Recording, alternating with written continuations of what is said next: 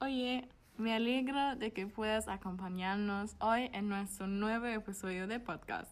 Somos Lexi y Emi. Queremos hablarte de cómo llevamos la situación actual de Corona y de lo que nos afecta a los jóvenes en este momento. También te damos algunos datos sobre la situación aquí en España, porque no es tan fácil estar al tanto de todas las noticias constantes.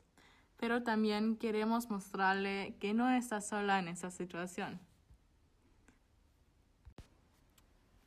Creo que es genial que por fin grabemos un nuevo episodio, sobre todo porque hablamos de un tema que afecta y preocupa a todos los jóvenes. Sí, por supuesto, estoy encantado de charlar contigo sobre algunos aspectos de los que no se habla tan abiertamente, a pesar de todo, aunque ahora es exactamente el momento adecuado para ello.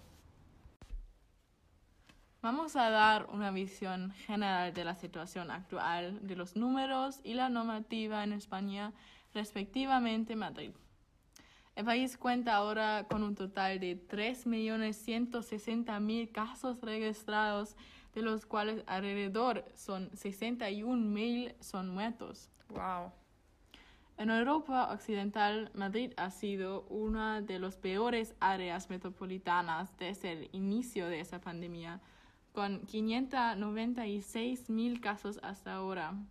Si echamos la vista atrás del año pasado. Increíble, ya un año. Sí, es bastante. La política simplemente ha hecho muchas cosas mal. Por ejemplo, no planificamos la segunda oleada de ese verano, aunque todos sabíamos que no sería la última vez que tendríamos que enfrentarnos al virus. Sí. Además, quedó claro que algunos políticos, una vez más, solo representan los intereses de su partido y no actúan claramente como una fuerza unida. Se puede ver por el hecho de que cada región puede tomar sus propias medidas. Especialmente aquí en Madrid hay cada vez más turistas porque no tenemos restricciones tan estrictas. Tampoco creo que eso sea prudente. Sí, Estoy seguro de que no pasará mucho tiempo antes de que las cifras vuelvan a aumentar. En este momento solo se nos permite estar fuera hasta las 11 de la noche. Eso no es muy tarde. En otros países creo que es bastante diferente, ¿sí? Los museos y bares están abiertos a pesar de algunas restricciones para ayudar a la economía. Ahora nos damos cuenta de lo mal que está nuestra economía desde hace, años, de que no tenemos reservas en una crisis de este tipo y por tanto nos vemos obligados a poner en peligro la vida de millones de personas. Lexi, cuéntame cómo te sientas y cómo afrontas la situación. Tengo que decir que mi percepción del lockdown es muy diferente un lado, el primero fue especialmente bueno para mí porque era verano y mi hermana estaba en casa, hacíamos cosas bonitas como ir de picnic, paseos en bicicleta y hacer el jardín de nuevo. Y también hacíamos mucho deporte y siempre cocinábamos juntos. Ese tiempo con mi familia fue realmente muy especial para mí. He tenido la oportunidad de organizar mi propio trabajo de escuela y convertirme en la mejor versión de mí, misma. Ese tiempo me ha marcado mucho. Sin embargo, los últimos meses me han resultado agotadores.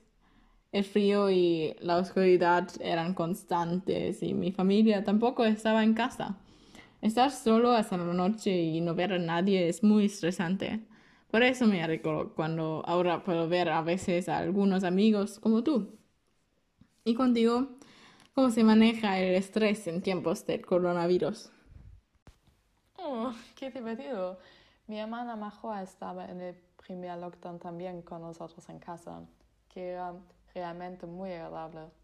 En general me siento muy parecido a ti. En la primera todo era todavía nuevo.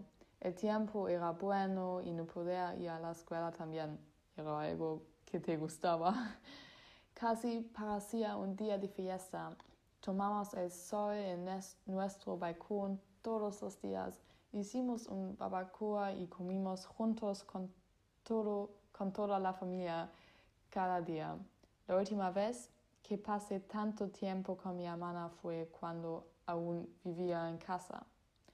Pero creo que todo el asunto solo fue tan bonito porque pensaste que se acabaría de todos modos. Pero ahora en el segundo lockdown es diferente. Ya no tienes esperanza. Todo es tan triste y cada día es igual. Podemos volver a ir a la escuela, lo que está muy bien, porque me doy cuenta de que es importante tener gente a tu lado para no estar completamente aislado, pero no es la misma sensación que antes, ¿sí? Y lo que me pregunto es, ¿cuándo creen que es no permitirá volver a ir a la escuela, a los supermercados y a los restaurantes sin máscaras? Estoy muy cansado de ello ya no hay perspectiva. Mi madre tiene una tienda de café en Madrid y aunque la dejan abrir, no hay turistas. Se nota que algo va mal. Incluso cuando se camina por el centro de la ciudad es misteriosamente silencioso, ¿sí? Por supuesto, las medidas son estresantes para todos pero especialmente para nosotros, los jóvenes. No creo que todos tengamos mucho miedo a una infección, pero aún así tenemos que restringir toda nuestra vida social para cuidar de nuestros padres y abuelos. Sinceramente, podríamos dar las gracias por el hecho de que renunciamos desinteresadamente al momento más bonito de nuestras vidas para proteger a los demás. Especialmente la psique sufre por esas cargas morales tan flagrantes con las que se enfrentan incluso los niños. Debido a que muchos están solos en casa todo el día, pueden sentirse rápidamente solos y faltos de energía, lo que en algunos casos lleva incluso a la depresión. Los jóvenes se enfrentan a esto, a esto todos los días. Los otros se sientan con tal vez cinco hermanos, con dos cuartos en un apartamento muy pequeño y no tienen un lugar para retirarse. El aprendizaje de cosas de la escuela también está descartado, sobre todo si se tiene en cuenta la cantidad de jóvenes que actualmente tienen que enseñarse a sí mismos toda la materia que nunca aprendieron como en la universidad. Mi madre, por ejemplo, no podía responder a muchas de mis preguntas. Me sorprendió especialmente el altísimo número de víctimas, por ejemplo, de la violencia doméstica. Ahora mismo están en crecimiento. Terrible, esos, esos pobres niños están encerrados con sus maltratadores y ni siquiera tienen la vía de escape a la escuela. ¿Verdad? Sí, Estoy de acuerdo. Aquí queremos hablar del hecho de que es importante encontrar a alguien externo para hablar de todo lo que te molesta. Nos gustaría que más gente hablara de ello y que es normalizara el hecho de no haber utilizado el tiempo como un nuevo comienzo, como se presenta en las redes sociales. Algunos de nosotros simplemente estamos peor que antes de la pandemia y no hemos tenido un glow up completo. Algunos de nosotros simplemente estamos peor que antes de la pandemia y no hemos tenido un cambio completo. No hay que avergonzarse, es totalmente normal. Si no te atreves a ir directamente a un terapeuta, apriete a los cuidadores y comparte veas que no estás solo.